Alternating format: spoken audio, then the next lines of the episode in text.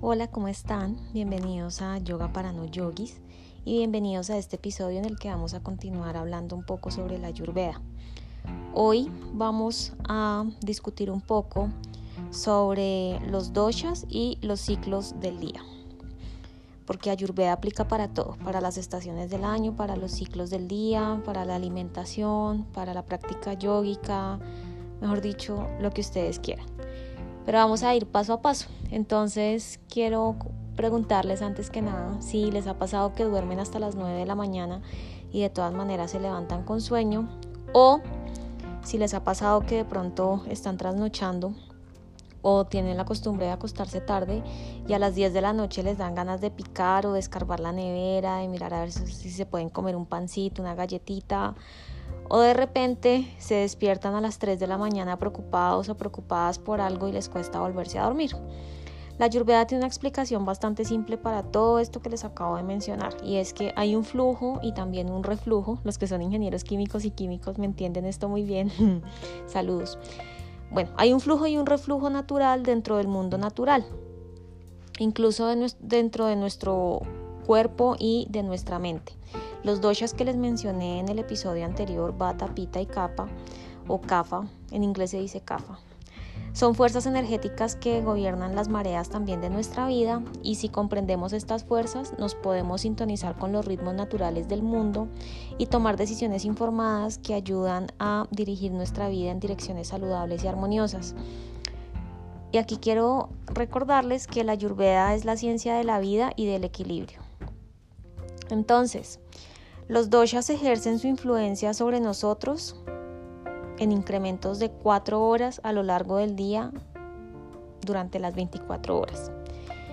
Entonces, 24 dividido entre 4 da 6. Hay tres ciclos en la mañana, digamos, en, en, las horas AM, y hay tres ciclos en la noche, mientras dormimos. Cada periodo de cuatro horas está dominado por un dosha y por lo tanto influenciado por las cualidades de este dosha. Quería como encontrar una manera fácil de explicarles entonces. Como se divide en seis periodos, seis periodos de 24 horas, de seis periodos de 4 horas para completar las 24 horas.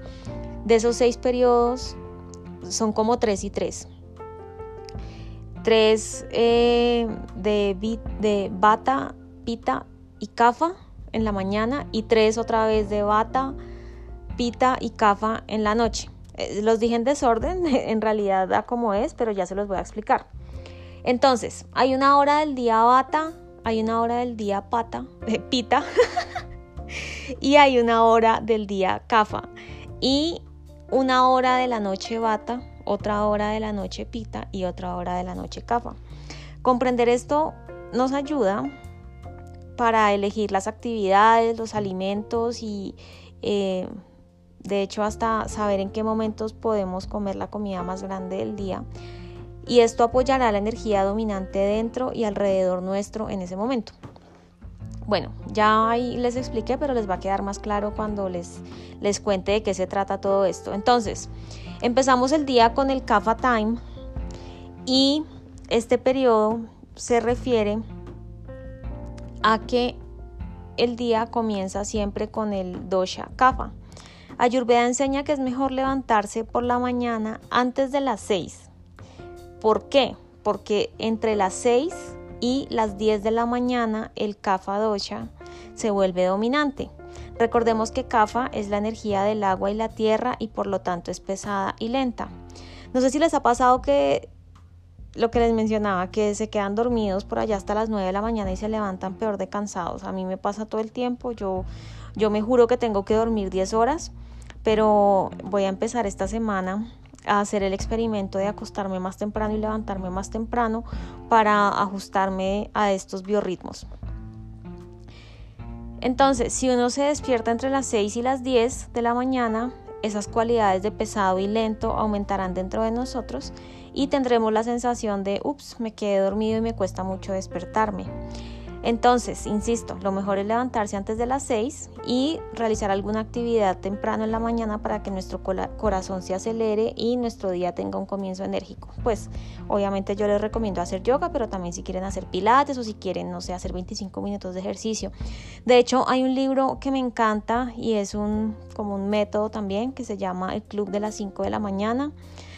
Sonará muy autoayuda y todo lo que ustedes quieran y efectivamente así es, pero me parece súper chévere porque le dicen a uno cómo organizar su día y cómo le, comprueban a uno que levantarse temprano da mayor productividad y uno puede tener como mejores niveles de energía durante el día. Entonces, para la hora de la mañana, la primera hora de la mañana, ojalá nos despertemos antes de las 6, se recomienda un desayuno ligero que tenga bastantes especias según nuestro dosha dominante, que eso ya se los comenté a, grandes rasgos en el episodio pasado. Y pues esto con el fin de equilibrarlo. Igual se recomienda un desayuno ligero. A pesar, a pesar de que nosotros estamos acostumbrados a escuchar que desayuna como rey, almuerza como príncipe y cena como mendigo, según la Ayurveda, el desayuno no es el momento para una gran comida, ya que esto aumentará la pesadez y la lentitud. Si ustedes han comido brunch, a mí el brunch me deja, o sea, me, me pone en un letargo tenaz. Me encanta el plan, pero me encanta para un día y no almuerzo, se me corren los horarios, bueno, es, es muy loco. El almuerzo es en realidad la comida más importante del día según la Ayurveda, pero esto lo vamos a discutir en el siguiente episodio del día. Entonces ya, ya discutimos qué pasa entre las 6 y las 10 de la mañana. Ahora vamos a hablar qué pasa a partir de las 10 de la mañana hasta las 2 de la tarde. A esa hora empieza la hora pita. Y pita gobierna el tiempo de la productividad. Es el tiempo en el que el sol está más alto en el cielo y hay, hay más calor en el mundo natural. Así sea invierno, esos días son los que uno medio puede salir ahí a solearse si, si, es que, si es que lo logra. Bueno, como les había comentado, Pita es el dosha del calor porque está asociado al fuego y también tiene un poquito de agua y de humedad. Entonces durante este momento del día el calor es predominante y eh, nuestros cuerpos eh, será, será predominante el calor en nuestros cuerpos y en nuestras mentes. ¿Qué significa eso? Que ese calor del mediodía nos impulsa a ser productivos y a lograr nuestros objetivos. Pero ojo, es mejor evitar pasar tiempo al sol directo en esa hora del día, especialmente si nuestro dosha dominante es pita, porque probablemente las personas con ese dosha dominante pita pueden experimentar un aumento de los síntomas de calor en el cuerpo como indigestión o acidez fuerte, erupciones cutáneas o incluso brotes de ira.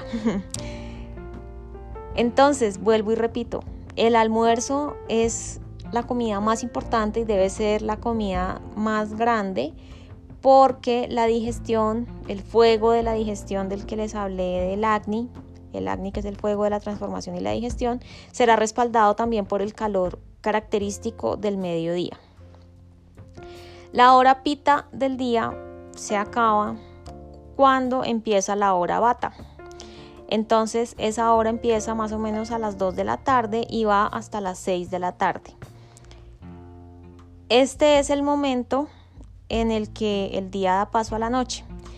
Recordemos que Bata está hecho de los elementos aire y espacio o éter y el eh, la constitución Bata gobierna también el tiempo de transición. Las cualidades etéreas de esta hora nos permiten que la creatividad y el pensamiento expansivo alcancen su punto máximo, por lo que es un buen momento para que nos dediquemos a actividades creativas y a la resolución de problemas. Entonces, entre 10 de la mañana y 2 de la tarde, hacer productividad al, tope. Y entre 2 de la tarde y 6 de la, de la tarde, todo lo que sea creación, resolución de problemas nos va a fluir mejor. Pero si somos de constitución bata, como la persona que les está hablando en este instante, como yo, Puede ser una hora también en la que hay mucha agitación, conviene entonces escoger un ambiente tranquilo para que podamos trabajar mientras se minimiza el exceso de información sensorial como luces brillantes y ruidos fuertes. De hecho también se recomienda no tomar café después de las 12 porque pues imagínense, si uno ya está un poquito alterado y por allá enchufado con el más allá para tener procesos creativos digamos que más, más fuertes, imagínense tomándose un café, pues qué lo que era. Bueno, se y, y, pues iba, a continuar, pero el café, el café lo ponía uno muy alerta, entonces uno puede tener mayor, como mayor sensibilidad a los estímulos externos, entonces pues es un video. Bueno, en lugar de eso, es mejor acomodarse en un ambiente tranquilo, tomar una taza de té de hierbas y ponerse de pronto una manta tibia porque ya también, a menos que sea verano, pero a esa hora ya empieza el calor a bajar y pues empieza a entrar la noche y con ello el frío. Bata es el más delicado de los doshas, o sea, soy de las más delicadas y es probable que es, la, es, es el dosha con más probabilidad de desequilibrarse porque es el dosha del movimiento. Entonces, si nos mantenemos tranquilos, nosotros los bata a esa hora del día, nuestros dones creativos pueden manifestarse y así evitar equilibrios, desequilibrios. Listo, entonces, avanzamos hacia la noche y adivinen qué pasa se repiten los tiempos regidos por los dochas. Entonces volvemos a empezar el ciclo y Kafa vuelve a ser dominante entre las 6 de la tarde y las 10 de la noche, cuando los elementos de agua y tierra se acumulan una vez más. Estas cualidades pesadas nos dicen que ya es hora de relajarnos, es hora de tomar una cena ligera y temprano. Miren que en yoga se recomienda comer tres horas antes de hacer ejercicio y tres horas antes de acostarse. También en yoga recomiendan que al desayuno uno quede con el estómago medio lleno, al almuerzo con el estómago tres cuartos lleno y a la cena otra vez medio lleno. Porque em, los yogis recomiendan no, voy a usar un término muy coloquial, no atipurrarse de comida. Si me están escuchando de otros países de habla hispana, atipurrarse es como no no llenarse de comida hasta que uno quede que ya no puede más, sino al contrario, cuando uno queda al almuerzo en tres cuartos, hagan el intento y verán, sírvanse una porción más pequeña, sírvanse el 75% o el 70% de lo que normalmente se sirven al almuerzo y verán que igual quedan satisfechos y quedan con una sensación como de plenitud porque no queda uno como que me morí de la indigestión que me va a dar o pucha que es súper lleno y entonces el metabolismo se pone muy lento. Bueno, me desvié. Volvemos, estamos en la hora CAFA entre 6 y 10 de la noche. Esas cualidades pesadas nos dicen que ya llegó la hora de dormir. Recomendación alineada con lo que les acabo de decir, no comer en exceso durante la cena, evitar la comida pesada y tener una buena higiene del sueño para descansar en la noche, apagar aparatos electrónicos, desenchufarse del celular por lo menos dos horas antes y ojalá meditar, no sé si son tienen alguna conexión con algún ser supremo que ustedes consideren, enchúfense a esa hora, cierren los ojitos y relájense. En la Ayurveda em, se recomienda acostarse antes de las 10 de la noche. Y se recomienda también hacer algunos rituales ayurvédicos para alcanzar el equilibrio de los que les hablaré después. Al ir a la cama durante la hora del día CAFA, o sea, entre las 6 y las 10 de la noche, la naturaleza de ese dosha ayudará a asegurar que nos dormamos más fácil y naturalmente. Durante la última hora o dos horas antes de acostarse, aproximadamente entre las 8 y las 10 de la noche, lo que les decía, solamente actividades relajantes que nutran y calmen la mente, sin agitación, nada de tener conversaciones angustiantes, nada de hablar de políticas, de pandemias, nada de ver programas de televisión violentos, nada de esas novelas que nos presentan acá en Colombia, que son, nada bueno sale de ahí, porque esto puede interferir con el sueño.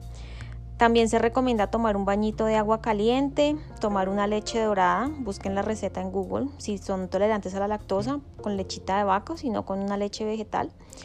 Escuchar música relajante, disfrutar de una conversación ligera y espiritual, suavecita y permitir que la hora del día CAFA nos facilite el sueño. Cuando llegan las 10 de la noche, yo espero que ya estén cómodos en cama y dormidos porque llega la hora pita. Otra vez entonces empieza el fuego digestivo ahí a hacer sus cosas y por eso cuando la gente se va a hacer limpiezas de hígado o purgas, recomiendan tomarse el medicamento a las 10 de la noche, porque justo a esa hora es cuando empieza empieza otra vez el fuego digestivo a hacer sus, sus cosas. Y durante el sueño pues también pasa, no es la excepción. La hora pita de la noche es entre las 10 y las, las 10 de la noche y las 2 de la mañana. Es importante estar durmiendo durante este tiempo porque la actividad que se lleva a cabo dentro de nosotros corresponde también a la limpieza interna. Si permanecemos despiertos durante ese momento, se pierde el beneficio del momento de la limpieza del día. Y por eso es que nos pasa que, digamos, bueno, si uno logra saltarse las 10 y, las 11 de la noche, uno tiene como un, spike de energía, como una subida de energía. Y a las 11 entonces otra vez está con los ojos grandotes y buscando comida, porque ya se, ya se pasó su hora cafa de acostarse y empezó la digestión a hacer lo suyo, entonces a uno le da hambrecita. Em, bueno, el cuerpo entonces nos agradecerá que, que, no estemos picando después de las 10 y pues por eso es mejor que estemos dormiditos y arropaditos pasándola chévere. Luego entonces la última hora bata del día de las 24 horas sería entre las 2 y las 6 de la mañana, marcando otro momento de transición. El tiempo bata de la mañana no es un momento de creatividad, ojo ahí, sino más bien de receptividad.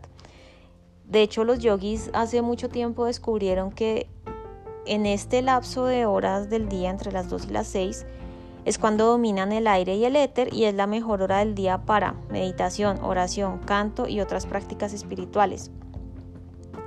De hecho, si uno se levanta antes de las 6, puede maximizar esta experiencia pasando un momento pacífico con actividades espirituales, como les decía. Si se le van a levantar temprano, enchúfense con, también con su fuente divina. Ahora, si todavía están en la cama, es posible que el sueño sea ligero y es de pronto hasta ahora cuando empezamos a soñar porque ya empezamos a, a despertar un poco y pasamos de ondas delta a ondas teta. Sí, creería yo. Pero bueno, después les confirmo esa información, eso me lo acabo de inventar. Entonces, si ustedes, no sé si les ha pasado, vuelvo y les digo, que se despiertan a las 3 de la mañana y tienen dificultades para, para concentrarse otra vez y quedarse dormidos, es porque a esa hora ya el sueño es menos profundo y por eso es bueno que hagan una meditación sin embargo, pues el tema de la meditación a esta hora puede ser muy retador si, si, el, si el dosha es dominante en bata, pues por la naturaleza de correr y del desequilibrio que tenemos como de, de andar volando. Se puede utilizar, se pueden utilizar mantras o bueno, después les hablo de los mantras, pero para las personas que están familiarizadas con la Iglesia Católica, pues es algo muy parecido, un ritual muy parecido, repetir un rosario con un rosario con bolitas para ir contando cuántas oraciones se han hecho. También repetir afirmaciones puede ser muy útil para calmar la mente. Eh, si ya definitivamente nos pudimos ver a quedar dormidos, pues tomar una tacita de leche tibia antes de acostarnos en la... Ah, no, a ver, más bien, si no nos podemos quedar dormidos, pues ya, levantarnos y, y meterle fuerza al día porque si nos quedamos dormidos y nos coge la hora cafa, pues se nos desacomoda todo. Si saben que tienen problemas y se despiertan muy temprano, entonces les recomiendo lo que les dije, tomarse una leche dorada o una leche con una pizca de nuez moscada recién rayada, practicar ejercicio suave, digan ustedes un yoga, o inhalar también aceites esenciales como lavanda o jatamansi, que son aceites relajantes para calmar la mente. Bueno, otra vez se me fue un capítulo más o menos largo, Jesús bendito, pero es que la ayurveda es demasiado amplia, yo siempre tengo una excusa cuando me pasa el tiempo. En, la próxima, en el próximo episodio les voy a hablar sobre los los doshas y las estaciones, porque estoy viendo que me están escuchando de Estados Unidos bastante, muchas gracias, y veo también que me están escuchando en Alemania y en Irlanda. Entonces les voy a hablar cómo, se, cómo le va a los doshas con las estaciones. Y obviamente para cada estación hay un dosha, es súper interesante porque en, en los lugares donde hay estaciones se ve más y, se ve como la naturaleza le busca a uno el equilibrio y a veces uno la rechaza. Entonces nada, espero que disfruten este capítulo, que aprendan un montón, que lo hayan aprendido. Les pido disculpas por, por cuando se me va el hilo, estoy todavía aprendiendo. Les mando un abrazo y gracias por escucharme.